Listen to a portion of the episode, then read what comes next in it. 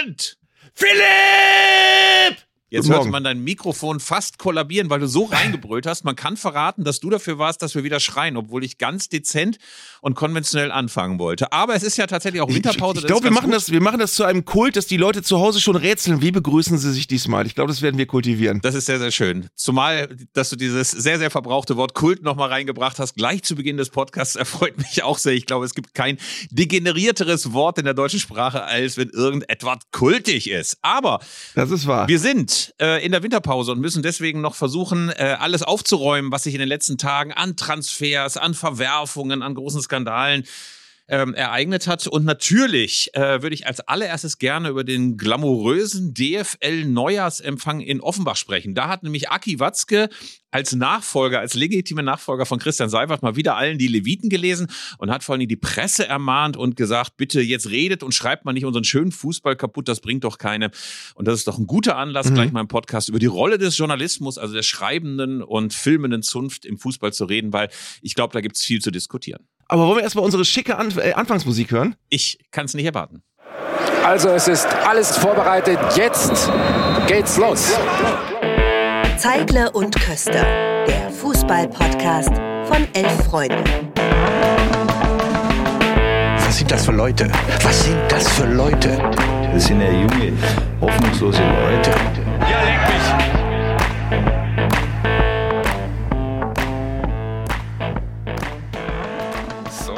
Jetzt kommen die Interna oder die Internitas, äh, wie meine Zivildienstleiterin damals immer sagte. Nicht, Philipp, dass du hier Internitas von der Station erzählt, hieß es immer. Ne? äh, also die Interna aus, vom DFL Neujahrsempfang, ich war nicht da.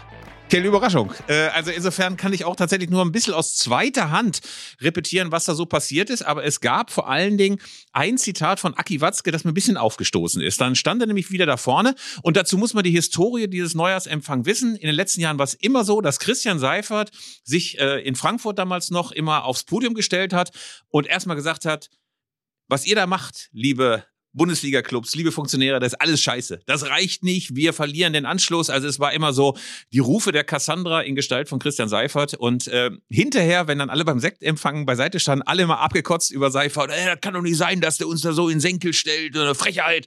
Und nun stand Aki Watzke da vorne und alle waren gespannt, wie das denn so laufen würde, ob er ebenfalls jetzt wieder seine Kollegen in den Senkel stellen würde. Hat er aber nicht. Stattdessen hat er sich ein anderes Opfer ausgesucht, nämlich die deutsche und internationale Presse.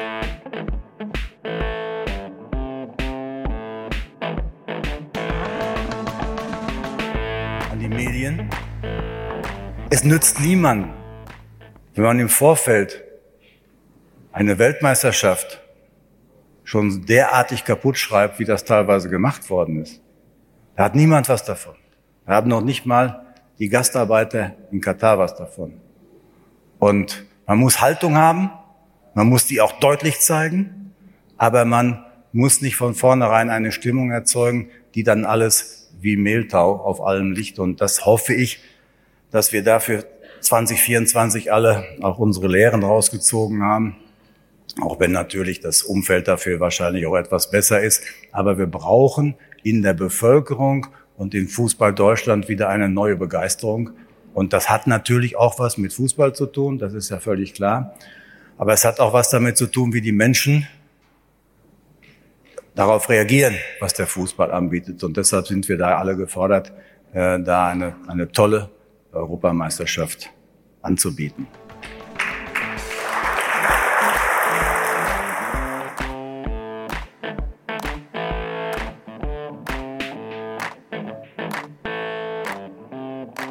Okay, wir reden jetzt gleich inhaltlich, aber erstmal von mir der Gedanke, ich meine, Aki Watzke ist auch ein guter Redner, aber wird das jetzt nicht auf Dauer auch auffallen, was für ein wirklich brillanter Rhetoriker Christian Seifert war, da wird, da wird, es jeder, jeder Nachfolger jetzt auch schwer haben. Wird es jeder schwer haben? Äh, es war auch immer eine atemlose Stille, während Seifert dann bei den Neujahrsempfängen sprach.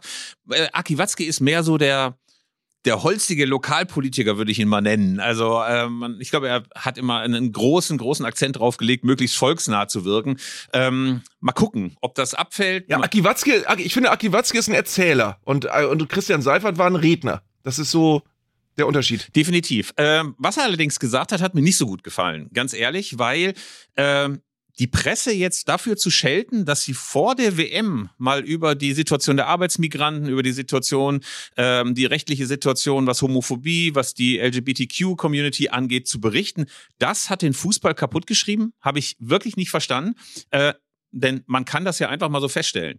Wenn es die Presse nicht gegeben hätte, wenn es die Berichte von Amnesty International, von Human Rights Watch und so weiter nicht gegeben hätte, ich wette mit dir, ich wette mit dir, dass der Fußball selbst, weder die FIFA noch die Bundesliga noch der DFB irgendein Wort darüber verloren hätten, wie die Situation der Arbeiter in Katar ist, gerade der ausländischen. Also ähm, da dann jetzt zu sagen, das hat die WM kaputt gemacht und nicht mal den Blick drauf zu werfen, ob das möglicherweise der Gastgeber war, ob das möglicherweise die FIFA war, das fand ich reichlich unterkomplex und ehrlich gesagt finde ich das auch gerade im Nachhinein, gerade im Nachhinein eigentlich richtig unwürdig. Also ich merke richtig, dass es mich richtig geärgert hat, weil es bei mir auch so ein mhm. bisschen auf so einen so ein Boden äh, äh, von, von, von Zorn und Unverständnis steht, was ohnehin dieses ganze Verhältnis zwischen Presse und den Vereinen angeht. Also ich weiß nicht, wie es dir geht. Du bist ja natürlich auch als Stadionsprecher bei Werder Bremen auch, auch auf der anderen Seite tätig, aber ich habe den Eindruck, dass das, was Presse eigentlich leisten sollte, nämlich kritische Begleitung, äh, immer weniger gewünscht ist in vielen Vereinen. Und ähm,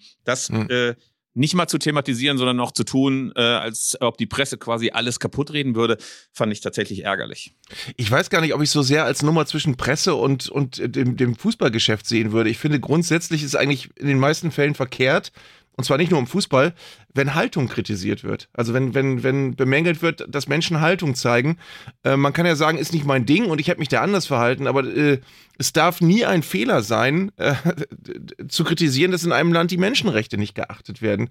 Das, das darf man nie im, im Nachhinein so hinstellen, äh, als würde man das lästig finden, weil äh, ja möglicherweise ein gutes Geschäft darunter leidet. Also das ist äh, im, im Angesicht des großen Ganzen einfach verkehrt. Das, glaube ich, ist auch ein wichtiger Punkt. Also ich bekomme es eben aus äh, Magazinsicht mit. Wenn wir früher versucht haben, ähm, über Vereine zu schreiben, hatte ich das Gefühl, dass es noch etwas breitere Zugänge gab. Es gab zum Beispiel auch mal die Bereitschaft, dass ein Spieler oder ein Trainer etwas länger mal für Fotos zur Verfügung stand oder dass auch nicht sämtliche Interviews kaputt redigiert wurden. Das haben wir doch inzwischen sehr, sehr häufig, dass wir eigentlich ein ganz spannendes Gespräch mit dem Spieler geführt haben, wo man auch das Gefühl hat, der hat sich so ein bisschen geöffnet.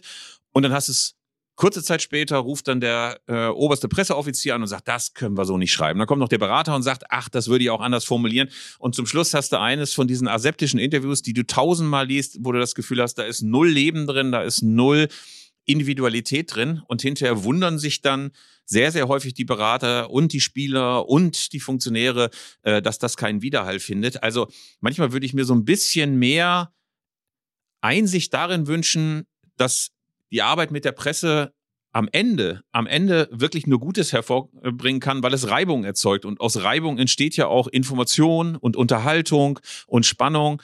Und wenn es dann immer nur darum geht, dass man so über die eigenen Vereinskanäle alles spielt, ist das oft ziemlich überraschungsarm, mhm. finde ich. Das generell immer, es hat immer so einen ganz komischen Beiklang, wenn sich Fußballmenschen darüber beklagen, dass die Presse nicht so funktioniert, wie sie es gerne hätten. Ähm, natürlich äh, muss man auf der anderen Seite sagen, ich, ich, ich, ich sehe wirklich beide Seiten. Ich finde auch andersrum oft komisch, hat jetzt hiermit nichts ganz konkret zu tun, aber wenn die Presse so ein Glaskinn hat, also wenn, wenn jemand zurückkritisiert ähm, und es wird als große Frechheit empfunden, dass überhaupt jemand wagt, die Medien zu kritisieren, das ist, das ist auch immer befremdlich. Also es ist so beidseitig, manchmal ist die Rolle nicht so ganz klar. Ja, ich glaube, dass das möglicherweise ja auch nochmal eine Diskussion wäre, weil Aki Watzke das ja auch auf dem Neujahrsempfang angesprochen hat, äh, wie denn eigentlich die Bundesliga noch mehr Spannung, noch mehr Identität, noch mehr Schärfe und Profil gewinnen könnte, indem man eben sagt, Freunde, bei uns ist das anders als in der Premier League. Wir haben nicht nur irgendwie die größten Stehtribünen in Europa, wir haben nicht nur die beste Zuschauerauslastung, wir haben auch die größte Nähe zwischen Publikum und Spielern und wir haben möglicherweise auch das beste Verhältnis zur Presse. Also ich glaube, dass man darüber durchaus mal diskutieren könnte, wie man sich einander begegnet. Und ein zweites großes Thema bei der ähm, ähm, äh, Versammlung in Offenbach war natürlich Rudi Völler, designierter neuer DFB-Boss, also Nachfolger von Oliver Bierhoff. Ich habe in unserer letzten Podcast-Folge da drin, ziemlich drüber gezetert und habe gesagt, das kann doch nicht wahr sein, hat er sich da selber ins Gespräch gebracht in dieser Expertenkommission. Äh, ähm, aber es gibt auch welche, die sagen, das ist doch genau der Richtige. Es ist genau der Richtige, um jetzt für die eineinhalb Jahre, die wir noch äh, für die äh, Vorbereitung auf die EM im eigenen Lande haben, um so ein bisschen für gute Stimmung zu sorgen. Alle mögen Rudi, er ist einer, der gut vernetzt ist. Er muss jetzt nicht erstmal bei irgendeinem anderen Funktionär nach der Nummer von Watzke fragen. Wie stehst du da jetzt eigentlich zu, nachdem ich mich so sehr aus dem Fenster gelehnt habe? Ich habe tatsächlich äh, in den letzten Tagen viel drüber nachgedacht noch oder in den Tagen, nachdem wir drüber geredet haben.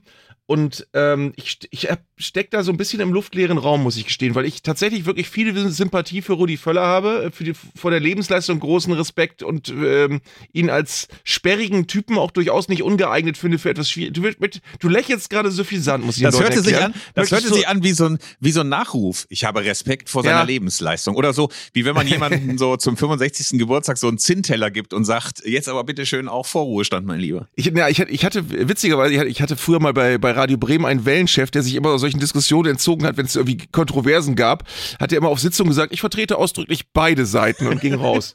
ähm, und so, so ähnlich fühle ich mich aber hier auch, weil das Ding ist, ich äh, da habe die Kritik auch total gesehen und habe auch äh, das Problem gesehen, was dieses Signal setzt, wenn man eigentlich äh, nach so einer äh, versemmelten WM von DFB-Seite sagt, so jetzt müssen wir Sachen anders machen, Oliver Bierhoff tritt zurück und wenn man dann sagt, okay, dann kommt jetzt erstmal Rudi Völler, das wirkt so ein bisschen fantasielos und, und äh, eben als Signal auch nicht gut.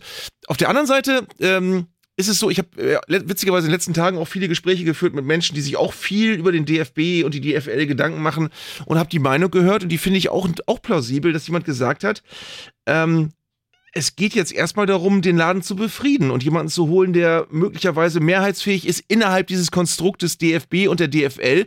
Und es geht nicht darum, jetzt irgendwen Junges zu verheizen, der möglicherweise jetzt äh, reingeschubst wird in das Amt und gar nicht so richtig bereit ist. Oder aber äh, vielleicht hätte man tatsächlich auch gerne Freddy Bobic gehabt und das geht im Moment noch nicht, sondern geht vielleicht erst in einem Jahr. Keine Ahnung. Und dann ist vielleicht Rudi Völler äh, die, die richtige Figur, so wie er damals auch, auch der Platzhalter war für Christoph Daum als Bundestrainer. Ähm, vielleicht ist das jetzt ein ähnlicher Fall. Jetzt kommt gerade ein Wagen mit Blaulicht. Vielleicht ist das ein ganz, ganz schlechtes Zeichen für Rudi Völler. Arndt, Arndt, Rudi Völler ist 62, nicht 78. Und liegt jetzt nicht mit einem Beckenpfannenbruch bei dir im Hausflur und muss mit Blaulicht rausgeholt werden, Nein. oder? Ich kann gleich sicherheitshalber mal unten gucken, aber nein. Also wie gesagt, ich finde, es gibt, es, es gibt immer, ähm, wir wissen ja zum Beispiel nicht, wer weiß, vielleicht gibt es Gespräche mit Menschen, die schon, die schon großes Interesse signalisiert haben, aber äh, erst 2024 verfügbar sind. Vielleicht ist das sogar Friedi Bobic, keine Ahnung. Ähm, und dann muss der DFB, äh, DFB jetzt halt eine Zwischenlösung finden. Ähm, Rudi Völler ist sicherlich niemand, den man jetzt für die nächsten 15 Jahre sieht auf diesem Posten, aber er ist auf jeden Fall jemand, der in der Liga Gehör findet und der in, im- DFB Gehör findet. Und insofern ähm, kann, kann man ihm auch durchaus eine gewisse Autorität zudenken. Also ich mag Rudi Völler. Ich finde auch, dass er eine der prägenden Gestalten der letzten 30 Jahre war. Und wenn man sich so anguckt, was er in Leverkusen alles gemacht hat und vor allen Dingen, was ich ihm sehr, sehr hoch anrechne, wie er es geschafft hat, den Übergang zu seinen Nachfolgern in Leverkusen zu moderieren. Ey, da gab es kein böses Wort. Er hat nicht an seinem Platz geklebt. Niemand hat gesagt, Rudi, jetzt ist es auch mal wirklich gut. Insofern ist das alles wirklich nur mit sehr, sehr viel Respekt zu betrachten. Ich möchte aber zu bedenken geben, ich glaube, dass der DFB gerade alles, alles andere braucht als einen, der mehrheitsfähig ist, der den Laden befriedet, der der äh, Sympathieträger in der Bevölkerung ist. Und ich glaube, dass wir uns eigentlich mal in das Jahr 2004 zurückversetzen könnten, als es nämlich auch so war, dass es mit Bierhoff und mit Klinsmann zwei Leute gab, die gesagt haben, Freunde, so können wir nicht weitermachen. Wir müssen einen sichtbaren Ruck in der Nationalmannschaft haben. Wir müssen etwas wirklich neu machen. Und ich habe das Gefühl, die Nationalmannschaft ist an dem Punkt. Also ich kann mich an keinen Zeitpunkt erinnern, an dem die Nationalmannschaft so unendlich unbeliebt war im Publikum. Äh, dieses Aus äh, in Katar ist nochmal teilnahmsloser vonstatten gegangen als das Aus gegen England 21, als das Aus in Russland 2018. Und ich habe das Gefühl, es bräuchte jetzt eigentlich eine Kehrtwende und eine sichtbare, eine sichtbare Neuorientierung, dass man sagt, ey, wir wollen wieder eine Mannschaft sein, mit der sich die Leute identifizieren können. Wir wollen wieder näher ranrücken an das Publikum. Wir wollen, dass die Mannschaft nicht so aseptisch daherkommt, wie sie zum Schluss unter Bioff daherkam.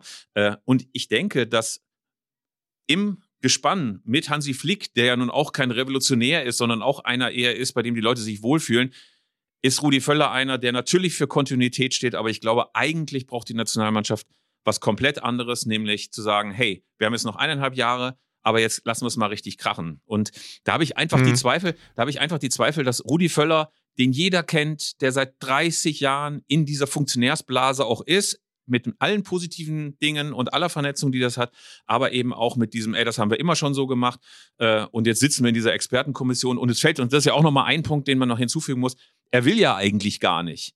Rudi Völler hat verlauten lassen, es ist nicht seine Lebensplanung, jetzt nochmal richtig einzusteigen als DFB-Direktor. Und dann nötigt man ihn, so quasi, Rudi, du musst es jetzt aber mal machen, wie Seehofer früher seine Minister. Dann frage ich mich auch, was ist denn das für ein Signal? Ne? Was ist das für ein Signal in der Nationalmannschaft, dass, dass du jetzt einen da reinzwingst, der quasi eine Übergangslösung sein muss? Aber damit soll es auch gut sein. Ich lasse mich auch gerne überraschen von Rudi Völler. Ich äh, habe nur Nee, das Gefühl. Letz, letzter, ne? letzter Gedanke noch dazu. Äh, Es, ich, könnt, ich weiß es nicht genau. Es könnte natürlich sein, dass du ein bisschen zu sehr theoretisch rangehst. Und weil, wenn, wenn man sagt, wir brauchen jetzt sowas ähnliches wie 2004, dann musst du auch die Leute im Kopf haben. Dann musst du auch sagen, okay, aber wer soll das denn jetzt gerade sein, der, der Bock hat und dem du es zutraust? Es ist, ist ja nicht so, dass da jetzt ganz, ganz viele Namen sofort im Kopf wären, wo du sagst, ja, das wäre jetzt eine perfekte Lösung. Ja, super, da fällt mir natürlich jetzt auch keiner ein. Dankeschön. Ja, ja aber ich kann mir noch mal Gedanken machen. nee, ich, mir ja auch nicht. Ich kann also, mir mal äh, Gedanken ne? machen, Also, mein Lieber. ja. Ähm, gut, gut. also wir werden möglicherweise bis zum Ich wollte dich jetzt auch nicht bloßstellen. Na toll, Dankeschön. Ja, ich überleg's mir noch. Pass mal auf, am Ende dieses Podcasts werde ich Namen präsentieren oder wirst du sagen, der hätte es machen sollen. Und es wird nicht Freddy, Freddy Bobic sein. also, wir machen mal weiter, weil es gab so viele Aufregerthemen, äh, das wird kaum in eine Stunde passen. Jan Sommer, wir hatten drüber gesprochen. Ja. Wir hatten drüber gesprochen und haben uns gefragt, was will er denn da? Was will er denn beim FC Bayern, wo doch ähm, Manuel Neuer zurückkehrt, äh, der ja noch mit dem Torwarttrainer so ein wahnsinniger Buddy ist. Aber jetzt hat man das Gefühl, mit einem Vertrag bis 2025 ausgestattet, das könnte was werden. Das könnte möglicherweise die große Ablösung des ewigen Nationaltorhüters Manuel Neuer sein. Ich habe mir heute so diese ganzen Szenarien vorgestellt, wie das aussieht, wenn in, bei, bei idealem Verlauf in vielleicht sechs Monaten Manuel Neuer wieder gesund ist und dann hast du Manuel Neuer und Jan Sommer. Und es wird ja äh, nach dem, was man jetzt im Moment so sich vorstellen kann über die Stimmungslage in München, nicht so sein, dass Manuel Neuer sofort eine Wildcard hat und garantiert wieder die Nummer eins wird. Äh, und das, können, das ist ein Problem, was die beiden jetzt lösen müssen, ähm, mittelfristig dann. Ähm, werden sie vielleicht auch hinkriegen, aber auf jeden Fall im Moment sehr spannend, wie dann reagiert wird. Ich habe übrigens äh, tatsächlich, wir haben ja über, über viel über die ganze, das ganze Konstrukt geredet, mit Nübel, mit Sommer, mit Neuer und so weiter. Ähm, und auch da habe ich in dieser einen Woche äh, Gespräche geführt mit Menschen, ich weiß nicht, wie ich es umschreibe, aus dem Umfeld von Alexander Nübel. Und äh, einfach noch mal eine andere Perspektive äh, mir angehört. Und ich äh, auch da bin ich bin ich mir noch nicht so ganz sicher äh, also wir haben ja letzte Woche darüber geredet dass wir beide gesagt haben sowohl im Fall Jan, Jan Sommer als auch bei Alexander Nübel sind wir nicht so ganz sicher, ob wir das an deren Stelle äh, für eine schlaue Entscheidung halten, ähm, dass man bei Nübel sicher sein konnte, dass er jetzt jahrelang auf der Bank sitzt, haben wir, das haben wir thematisiert, dass wir bei Jan Sommer davon ausgehen können, dass wenn Neuer wieder fit ist, möglicherweise Jan Sommers Karriere vorbei ist, weil er dann noch ein Jahr bei Bayern auf der Bank sitzt und dann war's das haben wir auch drüber geredet. Ähm, vielleicht kann man aber das auch alles aus anderen Perspektiven sehen.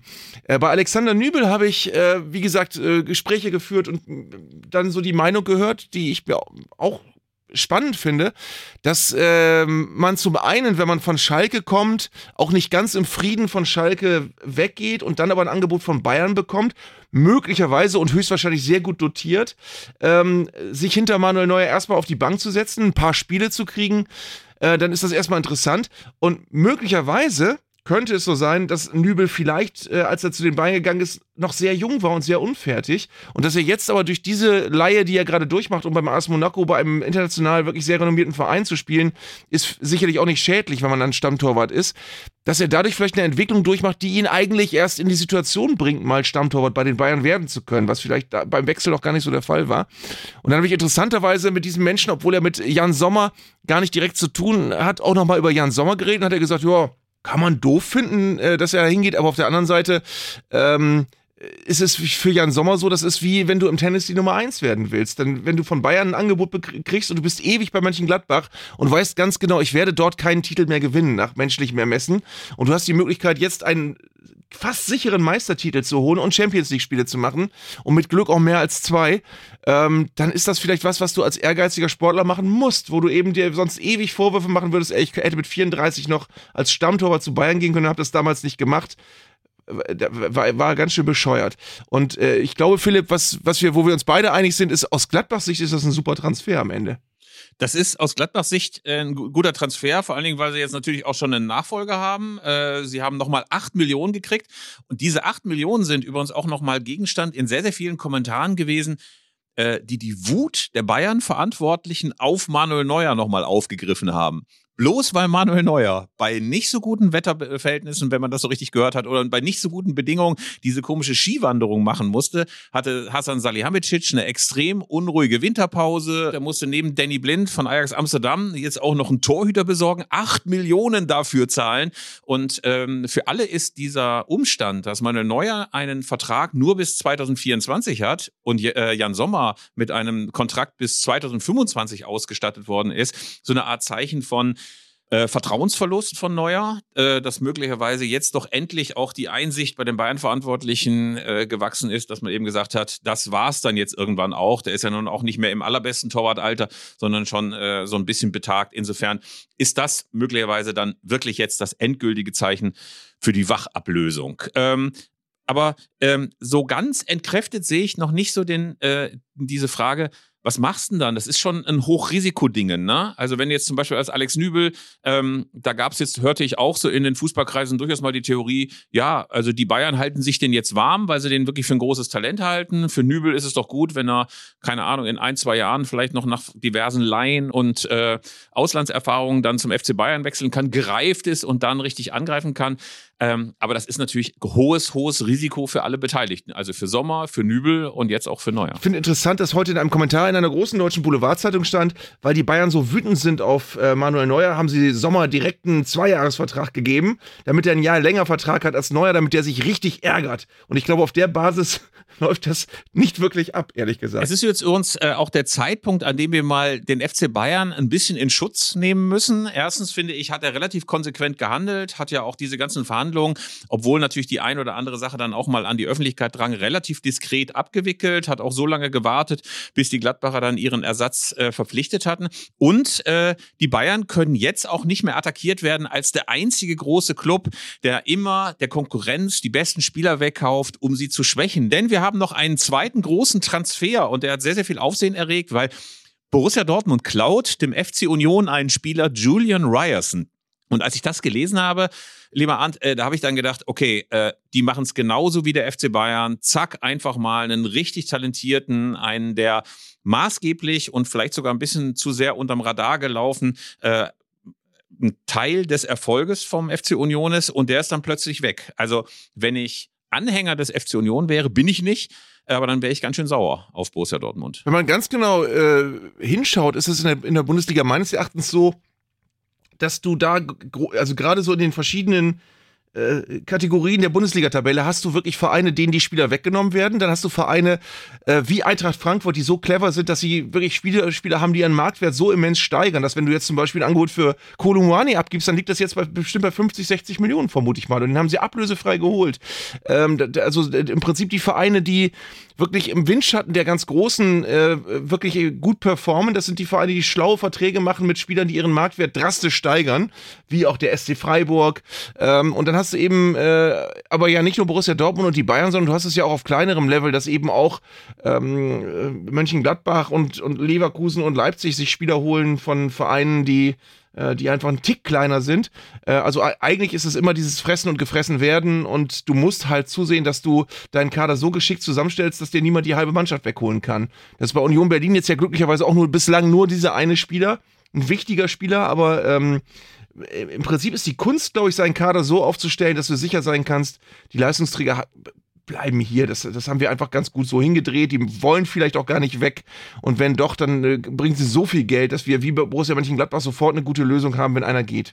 Und man kann jetzt auch nochmal feststellen, dass der FC Union das ja auch ein kleines bisschen als Würdigung seiner Arbeit sehen kann. Also äh, wir erinnern uns, Ryerson kam ja von Stavanger 2018 und hat da natürlich brilliert, aber den zu entdecken, den dann auch für Union zu begeistern, dem zu sagen, du spielst bei uns eine wichtige Rolle und er darf man auch nicht vergessen, er spielt da ja eine Rolle, äh, wo wir in Deutschland prinzipiell große Schwierigkeiten haben, nämlich auf der Außenbahn, wo wir ganz, ganz viele Probleme haben, jetzt auch was die Nationalmannschaft angeht. Und da hat er jetzt so konstant Leistung gebracht, dass wir bei Dortmund gesagt haben, der könnte möglicherweise auch unsere bisweilen etwas wackelige und äh, auch offensiv ein bisschen lahmarschige Defensive ein bisschen äh, auf Vordermann bringen. Aber den Vorwurf müssen sich eben gefallen lassen. Dann plündert man einfach mal die Stammelf äh, eines zumindest von der Tabelle her fast direkten Konkurrenten. Das ist nicht so richtig fein. Ich frage mich ja ohnehin so ein bisschen, warum man eigentlich diese Transfers unter der Saison zulässt. Ich finde eigentlich, man sollte das im Winter komplett einstellen. Im Sommer wird gewechselt, gut ist. Also eine Saison, finde ich, sollte man dann einfach mal sicher bei einem Club beenden können, ohne dass im Winter das gleiche Theater beginnt im Sommer. Aber da ist man wahrscheinlich zu fußballromantisch äh, und wahrscheinlich ist das dem Geschäft abträglich, wenn man nicht mehrere Transferphasen hat, wo richtig viel Geld verdient werden kann. Jetzt lass, ich, lass, mich, lass, lass uns mal wieder die alten Fürze raushängen bei uns beiden. Ich, ich finde, Bezug auf das Thema, was du gerade gesagt hast, ich finde es zum Beispiel total nervig, dass du dir mittlerweile im Sommer ein Kicker-Sonderheft kaufst und du weißt ganz genau, das ist drei Wochen später komplett überholt, weil kein Verein mehr mit diesem Kader äh, in die Saison gehen wird, äh, der da, der da zu, zu lesen ist. Früher war das so, da hast du da mit einem Nachschlagewerk für die ganze Saison gehabt, weil du wusstest, die Kader sehen dann auch ungefähr so aus. Vielleicht kommt noch ein Spieler dazu oder nicht. Aber mittlerweile hast du ja erstens Mannschaftsbilder, die schon in kürzester Zeit über überholt sind und du hast Kader, die, äh, wo es auf sechs, sieben, acht Positionen manchmal noch große Änderungen gibt äh, und dann im Winter nochmal. Ähm, das, das hat den Fußball schon insgesamt ein bisschen verwässert und entwertet. Definitiv. Ähm, eine provokante Äußerung müssen wir noch besprechen, bevor wir mal tief in die Historie, nämlich äh, ein Theorem vielleicht sogar. Möglicherweise ein Theorem. Ich würde es das Max Eberl-Theorem nennen. Der war nämlich bei den Kollegen vom Phrasenmäher zu Gast und hat dort nochmal über die Vergangenheit bei Gladbach, über seine gegenwärtige Situation, über seine Gesundheit gesprochen. Und ähm, manches war sehr, sehr eindrücklich, was er gesagt hat. Beispielsweise, wie sehr ihn dann doch getroffen hat, dass ähm, aus der Gladbacher Fanszene, vom Fanprojekt, dort äh, doch wirklich harte Vorwürfe gegen ihn geäußert wurden, so in Richtung, das sei nun alles Schauspielerei gewesen und er sei sich schon damals mit Leipzig sicher gewesen und er habe alle Leute enttäuscht und belogen. Da hat er gesagt, das sei die schlimmste Verletzung gewesen, die mir jemals in seinem Leben, die ihm jemals in seinem Leben zuteil zuteil geworden sei. Kann man so nachvollziehen. Ich finde, er hat das ganz glaubwürdig beschrieben. Ähm, und insofern fände ich es da auch nicht so verkehrt, wenn man dann vielleicht auch aus Gladbach nochmal was hören würde. Zugleich aber wundere ich mich so ein ganz bisschen, wie seine Beschreibung des gegenwärtigen Jobs und seinem Verhältnis zu seinem Arbeitgeber inzwischen sich doch quasi mal eher im halbfaktischen Bereich aufhält. Ähm, er wurde nämlich ähm, gefragt, was er von der Kritik hält, dass mit RB Leipzig da ja nun auch ein Club sei, der derartig markenorientiert und von einer Marke finanziert und gesteuert wird, dass da seine frühere Kritik äh, an RB Leipzig, an der Kommerzialisierung des Fußballs möglicherweise ein wenig bigott wirken würde. Und dann sagte er, er habe sich für einen Verein entschieden, der definitiv einen Start mit einer Anschubfinanzierung hatte. Es ist ein Club, der den Menschen in einer Region in Deutschland eine fantastische Möglichkeit gibt, Bundesliga und Champions League Fußball zu sehen und dem es jetzt deutlich mehr um Fußball geht als bei vielen anderen Clubs. Und ehrlich gesagt habe ich bei diesen Zeilen gedacht, man kann sich's halt auch so hinbiegen, wie man mag. Also RB Leipzig als einen Start mit Anschubfinanzierung, also diese Gründung zu beschreiben, die ja wirklich ausschließlich, ausschließlich erfolgt ist, weil es in das Marketingkonzept äh, von Red Bull passte. Das ist halt auch eine na sagen wir mal, eine Historienklitterung, die man sich auch nur dann leisten kann, wenn einem das völlig egal ist, was die Leute von einem denken, zumindest außerhalb von Leipzig. Und das finde ich ehrlich gesagt ein bisschen schade, weil ich glaube nämlich, dass man es Eberl durchaus auch abnehmen würde, wenn er zumindest mal klar beschreibt, was da ist und was möglicherweise ihn trotzdem bewogen hat, da zu arbeiten. Aber jetzt dann so ein Quatsch daher zu reden, beschädigt ihn für mich, wenn man so denkt, äh, er ist ein Gesprächspartner mit einer klaren Meinung und nachvollziehbaren äh, Schlüssen. Das war er früher und das finde ich jetzt zumindest gerade, wenn es um seinen Arbeitgeber ein bisschen gefährdet. Wir haben auch schon darüber gesprochen, dass wir beide auch mit einem gewissen Unverständnis gesehen haben, wie äh, RB sich nach außen hin nach dem gewonnenen Pokalfinale geäußert hat, dass da keine Demut am Start ist, sondern dass da wirklich gleich auf die Kacke gehauen wurde, nach dem Motto, jetzt, jetzt müssen aber alle hier mal so richtig sehen, wie geil wir sind. Ähm, möglicherweise ist das in diesem Verein einfach nicht vorgesehen, dass man da differenziert auch mal ähm, Dinge in Frage stellt und, und sich ein bisschen kritischer, auch selbstkritischer gibt. Ich glaube, das ist in, in diesem Gesamtkonstrukt, um das Wort zu benutzen, ist das, glaube ich, einfach nicht vorgesehen. Das ist einfach nicht, nicht willkommen. Jetzt hören wir aber auch auf, uns über Eberl aufzuregen. Das habe ich nämlich schon jetzt in zwei, in zwei Podcast-Folgen hintereinander gemacht. Jetzt ist auch meine Wut besänftigt und die Halsschlagader ist wieder abgeschwollen. Und wir schauen jetzt nämlich zurück Lieber Arndt, in unserer History-Rubrik, äh, wo wir beiden Fußballromantiker natürlich voll auf unsere Kosten kommen. Weißt du noch? Der Fußball vor 50 Jahren. Wir reden über die Saison 1972-73 und das war wirklich eine denkwürdige Spielzeit. Erstens, der FC Bayern so wie wir das heute immer kennen, äh, ist Meister geworden, aber er war vor allen Dingen vom ersten bis zum letzten Spieltag Tabellenführer, zum zweiten Mal nach 1968, 69. Wir haben große Clubs gehabt, die abgestürzt sind. Schalke 04, die gebeutelt waren davon, dass wahnsinnig viele Spieler gesperrt waren wegen des Bundesligaskandals zwei Jahre zuvor. Wir haben dieses großartige DFB-Pokalfinale zwischen Borussia Mönchengladbach und dem ersten FC Köln, was ja wirklich so die deutsche Fußballgeschichte ist, habe ich manchmal das Gefühl, neben so ein paar Meisterschaften des FC Bayern oder Meisterschaft der Herzen des FC Schalke, nämlich Günther Netzer wechselt sich in der Verlängerung, nachdem Hennes Weißweiler, der Trainer, ihn hat lange auf der Bank schmoren lassen, weil sein Wechsel bereits feststand zu Real Madrid. Und dann wechselt er sich selber ein und dann macht er das 2 zu 1 und alle sagten, ey, er er ist es einfach, wechselt sich selber ein und macht dann noch so eine wunderschöne Bude und dann DFB-Pokal für Gladbach. Also das waren äh, denkwürdige Momente, denkwürdige Momente, äh, aber es gab eben auch noch ein paar andere richtige Besonderheiten dieser Saison. Ja, äh, wenn man die Saison vor sich hat, die Tabelle, dann ist zum einen äh, das, ich glaube, das auffälligste der Wuppertaler SV als Neuling stand auf Platz 4 und hat dann später, glaube ich, im UEFA Cup gespielt sogar. Mit Günther Pröpper. Herzliche Grüße. Großer, großer Mann der Bundesliga. Ähm, ist jetzt, glaube ich, 81 Jahre alt, lebt immer noch in Wuppertal und ist die Ikone des Vereins. Ähm, der SFC Köln ist Vizemeister geworden und äh, genau jetzt, heute sozusagen, vor 50 Jahren, waren die Bayern ähm, mit knappem Vorsprung vor Fortuna Düsseldorf Tabellenführer. In der Saison sind nur zwei Vereine abgestiegen. Ähm, der HSV und Oberhausen standen damals auf den Abstiegsplätzen und es war aber eine ganz, ganz spannende Saison, weil der Tabellenletzte Oberhausen hatte nur drei Punkte Rückstand auf den 14. Also es war ähm, eine sehr, sehr spannende Bundesliga-Saison, die sich auch gerade ja äh, begann, also die Bundesliga vom Bundesliga-Skandal mühsam zu erholen. Das war so damals die Zeit. Und es haben sich alle gefragt, wird sich die Bundesliga überhaupt wieder erholen? Aber man hat dann relativ schnell festgestellt, dass den Leuten vor allen Dingen wichtig war, dass wieder gespielt wurde, dass alle Stars dabei wurden. Insofern gab es etwas reduzierte Zuschauerzahlen, aber trotz allem gab es zwischendurch auch echte Aufreger. Zum Beispiel gab es in der 13. Runde, also am 18. 19. November. Das Spiel Kaiserslautern gegen Bayern München endete 3 zu 1, aber es wurde wegen des zu erwartenden Zuschauerandrangs, wurde es verlegt vom Betzenberg in Kaiserslautern, der nicht als sicher genug galt, nach Ludwigshafen in das Südweststadion. Es hatte nämlich Entführungsdrohungen gegen Franz Beckenbauer und Gerd Müller gegeben. Warum auch immer. Vielleicht war das damals so äh, das übliche Mittel, um ein bisschen Angst und Schrecken in der Bevölkerung zu, äh, zu verbreiten. Auf jeden Fall fand das Aufwärmen der Gäste vor dem Spielbeginn unter dem Schutz von 18 mit Maschinenpistolen ausgerüsteten Polizisten statt. Finde ich auch bemerkenswert, äh, dass man vor allen Dingen gesagt hat, der Betzenberg ist nicht sicher genug. Äh, damals sah das ja auch noch ein bisschen anders aus als heute. Also offenbar hat man Kaiserslautern als unsicheres Terrain empfunden. Aber vielleicht reden wir wirklich nochmal über den Wuppertaler SV. Das Stadion am Zoo, ja sehr, sehr idyllisch gelegen an der Wupper. Ähm, äh, es gab ja immer noch, und ich glaube, es gibt auch noch äh, diese wunderbare Radrennbahn rund um dieses Stadion. Ja, also es noch. ist ein Stadion, das wir jedem Groundhopper oder jedem, der so ein bisschen rheinische Fußballkultur erleben möchte, unbedingt ans Herz zu legen. Aber es ist ja schon erstaunlich, diese rheinische Dominanz. Du hast Köln, du hast Düsseldorf, du hast Wuppertal und Gladbach, also vier Clubs. Also wenn du Bundesliga-Spitzenfußball sehen wolltest in diesem Jahr, musstest du einfach nur im rheinischen, in der rheinischen Tiefebene hin und her fahren und konntest dir alles angucken. Faszinierend. Ja, aber ich möchte auch als, als Stadionliebhaber noch kurz darauf hinweisen, 60.000 Zuschauer im Südweststadion Ludwigshafen. Wenn du heute schaust, hat es heute eine Kapazität von 6.000 nach einem Umbau. Es war früher ein Stadion, fanden glaube ich sogar Länderspiele statt, wenn ich das richtig weiß. Ähm, also wirklich damals ein riesengroßes Fußballstadion in Ludwigshafen.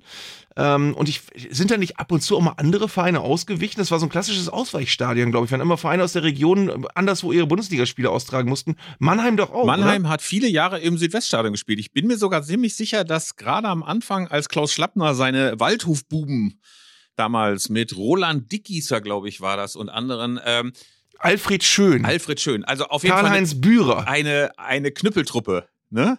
Äh, Karl-Heinz Bührer wurde ja, äh, das habe ich selber mal in Kaiserslautern erlebt. Jedes Mal, jedes Mal, wenn Waldhof ähm, zum Betzenberg kam gegen Kaiserslautern, wurde niemand so sehr ausgepfiffen wie Karl-Heinz Bührer, die Waldhofsau. Hieß es damals. Nicht mein mhm. Zitat, sondern äh, ein Zitat der Kaiserslauterner Fans, wo ja tatsächlich immer eine sehr, sehr hitzige Stimmung herrscht. Allerdings, glaube ich, heute nicht mehr ganz so feindselig wie früher. Äh, wo du gerade übrigens sagtest, diese alten Stadien, die früher eine Monsterkapazität hatten und die heute nicht mehr so riesig sind, denen du aber ihre Größe noch ansiehst. Das finde ich immer besonders faszinierend. Also ich empfehle da immer mal wieder gerne den Besuch des Poststadions hinterm Hauptbahnhof in Berlin. Da fanden ja früher auch die Länderspiele statt, unter anderem glaube ich auch das einzige Spiel, was Adolf Hitler jemals gesehen hat, nämlich Olympiade 1936 gegen Norwegen. Da hat Deutschland verloren und äh, Hitler war sauer äh, und hat sich kein Fußballspiel mehr angeguckt. Gottlob. Ähm, auf jeden Fall, wenn man dort von den Nebenplätzen des Poststadions runtergeht zu einem Hauptplatz, dann kann es sein, dass man einen Waldabhang herunterstapft und mitten in diesem Waldabhang findet man plötzlich einen Wellenbrecher von früher, weil man diese große, große Gegend gerade einfach bewaldet hat. Genauso ja die Hohe Warte in Wien oben, ähm, wo man auch ja früher ein Naturstadion hatte, glaube ich, wo 80, 90.000 Leute reingepasst haben. Heute nur noch so ein paar Bänke. Also da gibt's ganz, ganz viel zu entdecken, was die alten deutschen Stadien angeht. Das Rosenau-Stadion in Augsburg, äh, 1951 zitiert mit einer der größten und modernsten Anlagen im Bundesgebiet, Zuschauerrekord 64.000. Und das ist Fast ja immerhin heute noch 28.000. Genau, und das ist immerhin ja noch wirklich ein großes, großes Stadion geblieben, existiert auch noch. Äh, die Anzeigentafel ist ja quasi teilweise ins neue Stadion mit rübergewandert, aber dieses Stadion ist wahnsinnig atmosphärisch, äh, ist ja aus den Trümmern, aus den Trümmern ähm, der Häuser aus dem Zweiten Weltkrieg aufgetürmt worden und war ganz, ganz lange Jahre Heimat des FCA. Natürlich will da wahrscheinlich niemand mehr zurück, aber direkt nebenan gibt's auch noch eine wunderbare Vereinsgaststätte, empfehlen wir auch.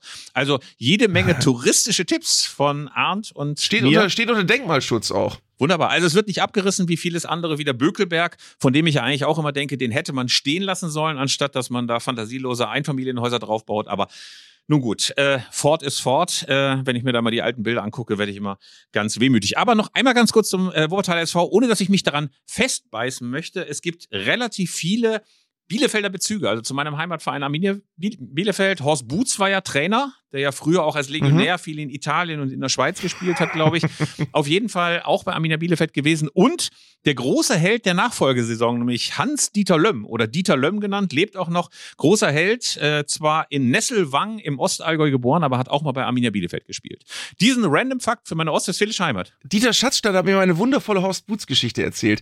Und zwar hatte Dieter Schatzschneider später nochmal, ich glaube bei Fortuna Köln Horst Boots als Trainer. Ähm, jedenfalls irgendwo äh, deutlich später als, als diese Wuppertaler Episode mit Horst Boots. Und Horst Boots konnte sich aber Schatzschneiders Namen nicht merken und hat ihn immer mit Pröpper angesprochen. Hier, Pröpper, da ist mit Pröpper, da, vorne spielt der Pröpper. Ähm, weil er eben aus Wuppertal Günther Pröpper gewohnt war. Also es war Schatzschneiders Synonym äh, unter Horst Boots war Pröpper. Ich glaube, das ist ohnehin der Tod für jeden Trainer, wenn er Spieler mit dem Namen verwechselt. Ich erinnere da immer auch gerne an Wolfgang Sittke, auch bei meinem Heimatverein Arminia Bielefeld, der, glaube ich, mal immer den Platzwart an den Kopfballpendel geschickt hat, weil er dachte, das sei ein Stürmer. Auch sehr schön. Legende. ja, äh, aber auch nach sechs Spielen, glaube ich, und nach fünf Spielen in der Regionalliga West-Südwest 1994, 95 gefeuert. Ein sehr, sehr kurzes Gastspiel. Wenn wir bei solchen Geschichten sind, Arte Moss, Einstieg bei Werder Bremen als Nachfolger von Otto Rehagel, erste Aktion, er wird der Mannschaft vorgestellt, ähm, zeigt auf Frank Neuber und sagt, ich habe mich natürlich mit ihm beschäftigt, Herr Bratzett, ich weiß, wer Sie sind. Und äh, das ist, da, da bist du doch als erst, als, da bist du schon tot als Trainer, bevor du angefangen hast. Also, wir halten einfach mal fest, Horst Boots, trotzdem großer Trainer, hat es immerhin geschafft, den Wuppertaler SV in der Liga zu halten äh, und ähm, hat auch ganz passablen Fußball gespielt lassen, also als Trainer ganz ansehnlich anzugucken und natürlich unter äh, tatkräftiger Hilfe von Günther Pröpper. Arndt, wir müssen zu einem Aufregerthema sprechen, das wir zuvor in der Vorbereitung auf diesen Podcast in unserer WhatsApp-Gruppe, in unserer kleinen Fein besprochen haben, Ja. wo du dich ja erregt hast. Äh, und ich kann kurz die Genese erzählen. Jürgen Klopp ähm, hat ja in Liverpool jetzt so eine mittelgute Zeit gerade. Viele kritisieren ihn und äh, dann gab es äh, eine Diskussion im Kurznachrichtendienst Twitter, die ungefähr auf das abhob. Ich äh, versuche das mal zusammenzufassen. Jürgen Klopp hat ein großes Loyalitätsproblem. Und zwar ist er super, super, super, so geht die These jedenfalls, wenn er ganz, ganz junge Spieler bekommt, er stellt eine extreme, na ich würde mal sagen, Vater-Sohn, äh, Onkel-Neffe, auf jeden Fall eine sehr, sehr starke Bindung zu diesen jungen Spielern her und bringt die zu Höchstleistungen zu Zeiten, wo andere dann noch große Schwierigkeiten haben, äh, dann Fuß zu fassen im Profifußball, hat aber später das Problem, dann das die Defizite, die Probleme dieser Spieler zu erkennen und dann möglicherweise auch zu sagen, du spielst heute nicht. Also der Vorwurf, den dann viele geäußert haben und wo viele dann auch einstiegen und sagten, das ist nicht nur in Liverpool so, das war schon in Mainz so, das war schon in Dortmund so, das ist immer das große Problem vom Jürgen gewesen. Ähm, also ähm, diese große Diskussion, äh, ob er zu loyal ist. Und das habe ich ja einfach nur kommentarlos da reingeschrieben und dann hat sie doch relativ rasch eine klare Gegenposition, würde ich es mal nennen. Ja, ich, ich finde einfach wirklich äh, in Anbetracht dessen, was, was Jürgen Klopp ähm, in, in Liverpool für Spiele liefert und auch, äh, auch in dieser Saison teilweise, wenn auch nicht so oft wie, wie in den letzten Jahren. Äh, und ich, ich, wie gesagt, ich habe ihn ja kürzlich dort besucht, also ich sehe, wie der da verankert ist und wie der dort arbeitet und wie äh, was für Spieler er da hat und welche Spieler er auch groß gemacht hat. Ähm, und ich glaube einfach, was viel zu wenig beachtet wird, ist, dass eine Durststrecke, wie er sie gerade erlebt, oder vielleicht erlebt hat. Wir wissen nicht, ob mit dem Sieg in, in Wolverhampton das Ganze ja jetzt schon wieder ein bisschen besser aussieht, ähm, dass sowas einfach normal ist. Also ich habe, äh, ich, ich will seit, seit Ewigkeiten schon in diesem Podcast eine sehr schrullige Geschichte erzählen. Aber ich möchte das jetzt bitte tun, Philipp. Ähm, ich, spiel, ich spiele, es, es wird im Moment, du lachst zwar schon, es wird schrulliger, als du denkst. Äh, ich, ich spiele mit einem meiner besten Freunde ähm, relativ häufig eine ganz alte Version von Pro Evolution auf der Playstation. Und zwar Pro Evolution 2009. Weil wir haben da irgendwann mal alle Spieler editiert und dann haben uns die nachfolgenden Versionen alle gar nicht mehr so gut gefallen. Und wir spielen dieses sehr altertümliche Spiel. Und wir haben das schon 500 Mal gespielt. Äh, wir spielen immer gemeinsam mit Deutschland Turniere. Und ähm, also nicht gegeneinander, sondern gemeinsam. Und wir sind schon bestimmt 400 Mal Weltmeister geworden gefühlt. Und wir haben auch neulich eine WM gespielt. Da haben wir die Originalgruppeneinteilung der WM 2006 genommen. Wir hatten also Costa Rica, Ecuador und Polen in der Gruppe. Und das erste Spiel haben wir super gespielt, gegen, mussten wir gegen Ecuador spielen, haben total gezaubert, haben 4 zu 1 gewonnen mit Traumtoren. Haben dann im zweiten Spiel gegen Costa Rica, waren wir haushoher Favorit, haben aber nur durch ein Eigentor mit 1 zu 0 gewonnen und mussten dann gegen Polen äh, einen Punkt holen, um Gruppensieger zu werden und Brasilien aus dem Weg zu gehen. Und haben gegen Polen dann aber auch nur 0-0 gespielt und haben dann das Achtelfinale gegen Schweden 0-2 verkackt und waren quasi chancenlos. So, und jetzt nehmen wir mal diese Ergebnisse und, und werten die mal. Das Ding ist, wenn du im Achtelfinale bei einer WM 0-2 gegen Schweden verkackst, bist du natürlich, äh, hast du natürlich die WM in Sand gesetzt. Kannst du als Deutschland nicht niemandem verkaufen. Ähm, es ist aber so, dass wir dieses Spiel ja können. Das heißt, wir haben ja nichts verlernt. Wir haben, äh, man könnte sagen, wir kaufen hinterher einen neuen Controller, das hätte aber auch nichts verbessert. Äh, wir hätten auch sagen können, du, vielleicht sind wir inzwischen zu doof für das Spiel, wir können das nicht mehr, aber wir wissen, dass wir es können. Wir hatten auch nicht so schlechte Spieler, weil wir mit den gleichen Spielern schon 50 Mal Weltmeister geworden sind. Was passiert ist, ist, und ich glaube, das ist etwas, da wird jetzt jeder aktive Fußballer, der zuhört, sagen, ja, das ist in der Realität auch so. Wir haben ab dem zweiten Spiel angefangen, mit der Brechstange zu spielen. Wir haben irgendwann gemerkt, ey, wir kommen nicht durch. Dann haben wir angefangen, aus 30 Meter aufs Tor zu schießen. Dann haben wir aus dem Halbfeld geflankt. Dann haben wir, sind wir ins Dribbling gegangen, wenn wir hätten abspielen müssen. Und irgendwann triffst du die falschen Entscheidungen. Und wenn du dann in so einem Negativlauf bist, dann spielst du gegen Polen 0-0 in unserem Fall. Da hat noch weniger geklappt und dann verlierst, verkackst du das Spiel gegen Schweden. Und du bist, wir sind in eine Negativdynamik reingekommen. Wir haben einfach nicht mehr gut gespielt. Wir haben uns bei jedem Spiel geärgert, wie beschissen wir gespielt haben. Und ich glaube, dass das in der Realität auch so ist. Wenn du eine Saison hast, wo du eigentlich äh, Meisterschaftsanwärter bist und du merkst aber irgendwann, es gibt verschiedene Faktoren, die gegen dich arbeiten, dann ist das normal, dass du irgendwann mal, und zwar ohne, dass du einen schlechten Trainer hast, einen zu schlechten Kader und ohne, dass die Mannschaft falsch aufgestellt ist, bist du dann irgendwann in einer, in einer Blockade drin, die du einfach irgendwie lösen musst. Und ich glaube, das ist das, was in Liverpool gerade passiert. Ich glaube, du bist einfach in einer beschissenen Phase. Du merkst auch, der Rückstand auf, auf Arsenal und, und Man City ist so groß, den kannst du schon nicht mehr aufholen. Ähm, ja, mit welchen Perspektiven spielst du dann in der Saison noch? Also dann, dann, dann ist die Liga eigentlich schon entwertet. Und dann musst du da irgendwie rauskommen. Da hast du ganz viele Spiele, wo du ganz genau weißt, okay, wenn du jetzt gewinnst, bist du nicht mehr Neunter, sondern Achter. Das ist aber auch für eine Mannschaft wie Liverpool nicht so sexy.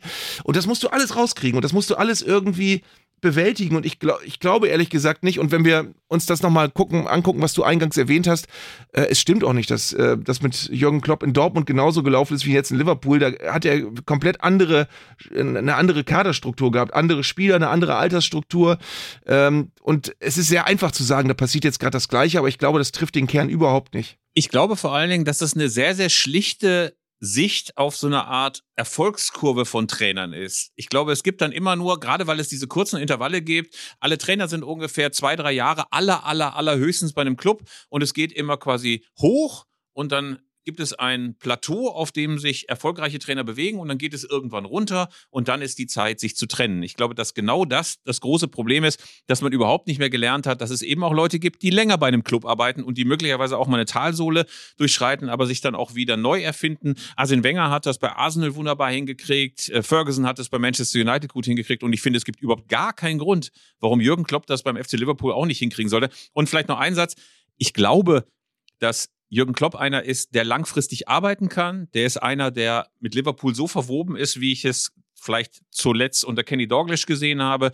Und das mal zu würdigen und dann nicht gleich zu sagen, oh, jetzt ist aber am Ende und jetzt läuft's wie in Mainz, wo er viel, viel jünger war, viel, viel unerfahrener, viel weniger Leute zur Verfügung hatte und wo er auch noch hätte länger bleiben können. Insofern ist das echt eigentlich richtiger Schwachsinn und aber auch eben klar, so wird diskutiert, wenn irgendjemand keinen Erfolg hat gerade. Ich, ich finde es ja irgendwie lustig, dass, dass Felix Magath ganz, ganz oft in äh, Talkrunden gesagt hat, nein, länger als drei oder vier Jahre kannst du als Trainer gar nicht funktionieren bei einem Verein, nur weil er das selbst einfach nie hingekriegt hat. Aber es gibt so viele Beispiele von Trainern, die, die lange bei einem Verein gut funktioniert haben. Müssen jetzt nicht das Extrembeispiel Alex Ferguson holen, aber ähm, wenn, wenn, das, wenn, wenn die Konstruktion passt und wenn, wenn du in dem Verein wirklich äh, klarkommst, dann gibt es, glaube ich, keinen Grund, ähm, zu sagen, ich, ich, weiß noch ganz genau, als Thomas Schaf, der war 14 Jahre, glaube ich, hier Trainer, äh, am, da haben am Schluss auch die Leute gesagt, ja, die Spieler können das doch gar nicht mehr hören, was der alles sagt. Das Ding ist nur, der hat äh, nicht, nicht einen Spieler gehabt, der sechs Jahre vorher schon da war. Also das Ding ist, die Spieler erneuern sich ja auch immer wieder und, und die, die Struktur des Kaders erneuert sich immer wieder. Also ich glaube, wenn es passt, kann es sehr, sehr lange passen. Und es gibt auch Trainer, die, glaube ich, von der Persönlichkeitsstruktur her auch eher ähm, so, so gestrickt sind, dass sie, äh, dass du mit ihnen tatsächlich Projekte, die sehr, sehr lange laufen, starten kannst. Und bei manchen Trainern ist es so, da weißt du ganz genau, das ist ein Trainer, den hast du einfach maximal zwei Jahre und wenn du Glück hast, erfüllt er seinen Vertrag äh, und dann ist er woanders. Was man allerdings merkt, ist, dass Jürgen Klopp nicht mehr so ganz souverän auf diese ganzen Diskussionen rund um seine Person, rund um seine Transferpolitik, rund um seine taktischen Entscheidungen regiert. Es gab äh, jetzt eine Pressekonferenz vor dem Spiel gegen Brighton. Da gab es eine Frage von Karl Markham, der ist Reporter bei der Press Association ähm, und der hat halt gefragt, warum jetzt nicht möglicherweise doch nochmal Leute geholt werden, die dann weiterhelfen können, ob das ein finanzielles Problem sei oder ob er einfach auf dem Transfermarkt nicht erfolgreich sei. Und dann wurde Jürgen Klopp ein bisschen laut. Da hören wir mal rein.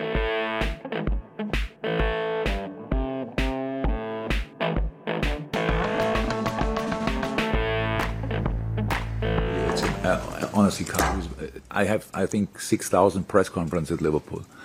And you were pretty much part of 5,999 in different seats, obviously, but you were always there.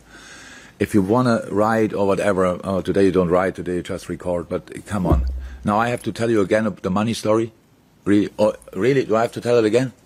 And that's eh, why. What could be the reason that we have money like crazy, but we don't buy the players even when they're available? That's what you think of me after all the years. So why, why you ask a question where the answer lies on a table? I really don't understand that. I really don't understand that.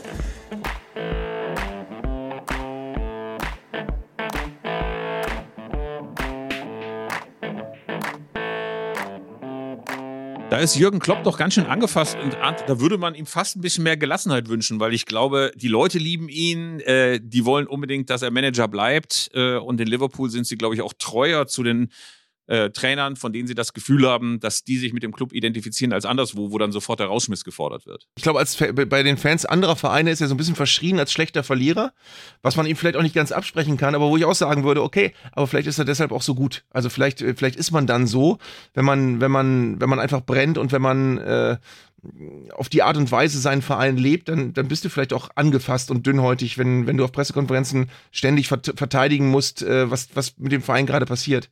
Also ich als personifizierter schlechter Verlierer bin sehr, sehr nah gefühlsmäßig bei Jürgen Klopp. Also mir fiel es auch in der Vergangenheit des Öfteren, auch in verschiedenen sportlichen Disziplinen, doch sehr, sehr schwer, die Kontenance zu behalten. Ich habe mal, als ich neun war, äh, war ja gerade so großer Tennisboom. Oder äh, kann auch sein, dass ich ein bisschen älter war. Auf jeden Fall, Boris Becker hatte gerade Wimbledon gewonnen, war 85. Um Gottes Willen, da war ich schon 13. auch schön. Naja, auf jeden Fall wurde uns Tennis beigebracht. Und ich bekam das einfach nicht so hin. Und irgendwann äh, hatte mein Bruder, ein Jahr älter, äh, dann irgend so ein Tennismatch gegen mich gewonnen. Und ähm, dann kam der Freund meiner Eltern auf mich zu und sagte, war doch ein gutes Spiel und er musste dann seinen Kopf beiseite tun, damit er den Tennisschläger, den ich nach ihm geworfen habe, nicht direkt abbekommen hat ins Gesicht. Also äh, ich äh, kenne das schlechte Verlieren sehr, sehr gut von mir selbst. Du hast bestimmt hinterher sofort aus lauter Wut einen Leserbrief an den Kicker geschrieben zum Thema Steaua Bukarest oder so. Ich weiß gar nicht, ob ich so viele Leserbriefe am Kicker ja. geschrieben habe, aber ich glaube eher, dass du dich da verlesen hast, was die Namen drunter standen. Wahrscheinlich jemand anders aus 48 Bielefeld 1. Aber äh, wir kommen zum Schluss, lieber Arndt, nochmal zum Feedback. Zum Feedback auf unsere ja. Sendung. Ähm, es gab unterschiedliches Feedback. Einerseits an unsere wunderbare E-Mail-Adresse podcast.elfreunde.de. Dort Bitte schickt dort tatsächlich alles hin, von dem ihr denkt, äh, dass es in irgendeiner Weise relevant äh, für diese kleine Sendung hier ist. Äh, können auch sehr, sehr gerne nerdige Ausflüge in andere Disziplinen, in andere Zeiten, in die Historie sein. Immer sehr, sehr gerne. Äh, das allererste Feedback bekam ich allerdings mal wieder von unserem alten Freund Andreas Rettich. Wir haben nämlich doch gesprochen, du erinnerst dich im letzten Podcast über den HSV, das großartige Jahr mhm. 1983. Und äh, spontan haben wir das dann auch noch zum Titelthema bei uns bei Elf Freunde gemacht und haben ähm, vorne auf dem Heft nicht nur der große 83, sondern auch noch ein Mannschaftsbild des HSV gepackt. Unter anderem äh, mit Dieter Schatzschneider statt Horst Rubesch, was tatsächlich ein bisschen geschichtsklitternd ist, weil die große Saison ja eigentlich die davor war. Und dann hat sich Andreas Andreas Rettich in einer gefürchteten WhatsApp-Nachricht zu Wort gemeldet und wollte unbedingt nochmal, weil ich ihn davor Schlauberger genannt hatte, ein paar Fakten loswerden.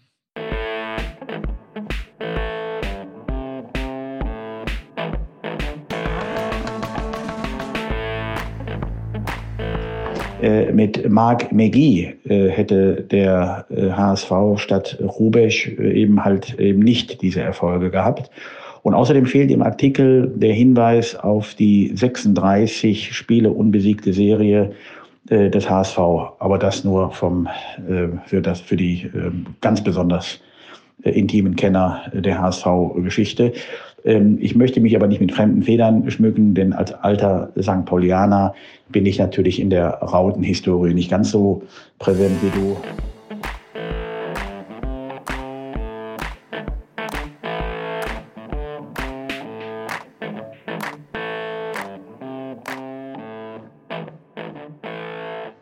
Kurzer Nachtrag. Äh, ich möchte, dass du mich zukünftig eben nicht äh, mit Schlauberger äh, anredest, sondern frei nach Rudi Völler ähm, mit meinem bürgerlichen Namen Schweinchen Schlau. Über die Stürmer beim HSV, lieber Arndt, hatten wir auch gesprochen. Also, dass Lars Bastrup äh, und Horst Rubesch gegangen wurden und dafür dann Dieter Schatzschneider und Wolfram Wuttke geholt wurden, das war nicht die allerbeste Idee 1983. Nee, aber äh, es war auch, äh, war auch tatsächlich die klassische Situation, wo du als Verein deinen größten Erfolg hinter dir hast und wo es dann schwierig ist, ähm, irgendwann den Umbruch so zu schaffen, dass er smooth verläuft und dass du wirklich weiter ganz oben bleibst. Das haben ja ganz andere Vereine auch schon nicht geschafft. Und eins zweites, es hat uns der äh, Hörer Lennart Essigwege geschrieben und ich möchte dich mal fragen, ob du davon irgendetwas noch gehört hast. Also aus meinem Gedächtnis ist es vollkommen verschwunden. Ich lese mal vor.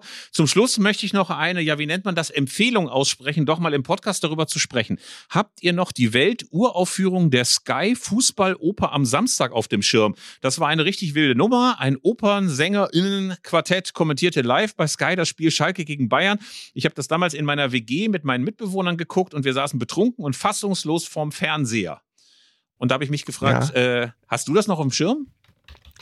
Ich habe das noch auf dem Schirm, weil ich gerade äh, bei, bei Facebook bekommst du ja immer Erinnerungen gezeigt und ich habe das damals auch mit Fassungslosigkeit verfolgt und ich habe tatsächlich mich selbst gefilmt, wie ich irgendwann das nicht mehr ertragen und den Fernseher angeschrien habe, weil das Ding ist, Oper klingt ja ja so Wohlklang, Wohlgesang und so weiter, aber es war mehr so, es ging so mehr in, in Richtung Zwölftonmusik zwischenzeitlich auch, also es war sehr, sehr disharmonisch und, und äh, ganz, ganz schwierig anzuhören und während ich jetzt das erzähle und während wir reden, suche ich gerade auf meiner Festplatte, ich glaube, ich habe sogar nach einem O-Ton ähm, aus dieser Oper.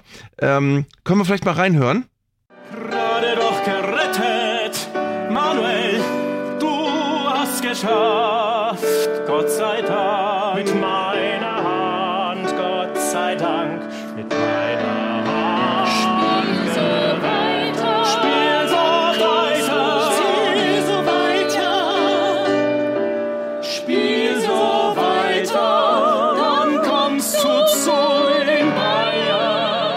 Einer der absurdesten Einfälle von Sky wahrscheinlich in den letzten 30 Jahren Bundesliga. Es gab sicher noch andere, wie zum Beispiel Werner Lorand, Bungee springen lassen vom Münchner Olympiaturm, was ich mich auch noch wunderbar daran erinnere, als kleiner Seiteneffekt. Aber äh, so war moderner Fußball früher.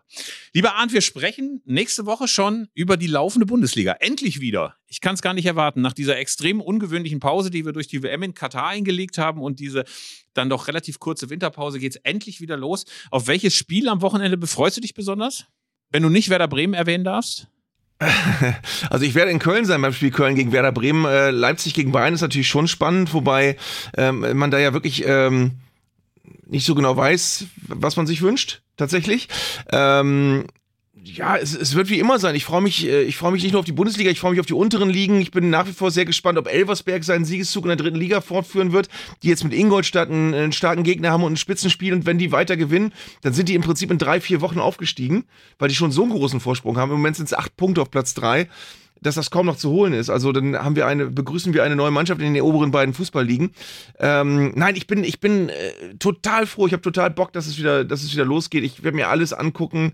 Ähm, das war am Ende der, der, der, des ersten Teils der Saison auch nicht so. Da war ich auch schon so ein bisschen ermattet und wir wussten ja alle damals nicht, wie die WM bei uns ankommen würde und was wir da machen würden. Ähm, mittlerweile ist ja dieser Schatten-WM weg und wir können uns wirklich unbefangen auf das freuen, was wir eh am meisten lieben, nämlich den Liga-Fußball. Ähm, ich bin wirklich auch gespannt, weil wir es eben als Thema hatten, wie Liverpool gegen Chelsea spielt. Das ist äh, Samstagmittag, glaube ich. Also es sind ganz, ganz viele tolle Spiele an diesem Wochenende und ich werde sie mir alle, glaube ich, antun. Und äh, lustig fand ich auch noch bei Twitter die Diskussion, als nochmal über Elversberg gesprochen wurde. Da hieß es doch tatsächlich, ey, ich verstehe das gar nicht. Äh, einer ähm, fand das eine total gute Idee. Warum jetzt nicht endlich der erste FC Saarbrücken und die Spielvereinigung Elversberg zum FC Saarland fusionieren? Also äh, das fand natürlich bei Anhängern beider Clubs ähm, wenig Beifall und viel Befremden. Alle dachten, ey, Alter, wie geht's noch? Ne? Äh, ich glaube auch, dass Elversberg das fortsetzen wird. Irgendwie hat man das Gefühl, die werden jetzt nicht irgendwie noch den plötzlichen Leistungsabfall erleben. Also die begrüßen wir möglicherweise ganz, ganz rasch in der zweiten Liga. Über solche absurden Vorschläge und natürlich über das Bundesliga-Geschehen sprechen wir nächste Woche bei Zeigler und Köster Folge 19. Wir freuen uns drauf. Bis dahin, macht's gut. Macht's gut. Ich suche gerade, ob ich das Video habe, wo ich den Fernseher anschreibe, wo man die Oper hört. Das ist eigentlich ganz schön.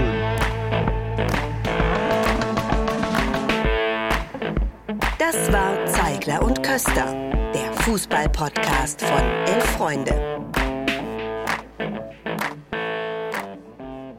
Ihr hörtet eine Produktion im Auftrag der Audio Alliance. Koordiniert hat diese Folge der Kollege Tim Pommerenke. Die Aufnahmeleitung besorgte Jörg Groß-Kraumbach und Sprecherin war Julia Riedhammer. Für das Design des Podcasts war Lukas Niehaus verantwortlich. Die Öffentlichkeitsarbeit lag in den vertrauensvollen Händen von Franziska Schmidt und die Podcasts bei Elf Freunde werden von Luis Richter koordiniert. Am Mikrofon saßen bei Köster und Zeigler, wenig überraschend, Philipp Köster und Arndt Zeigler.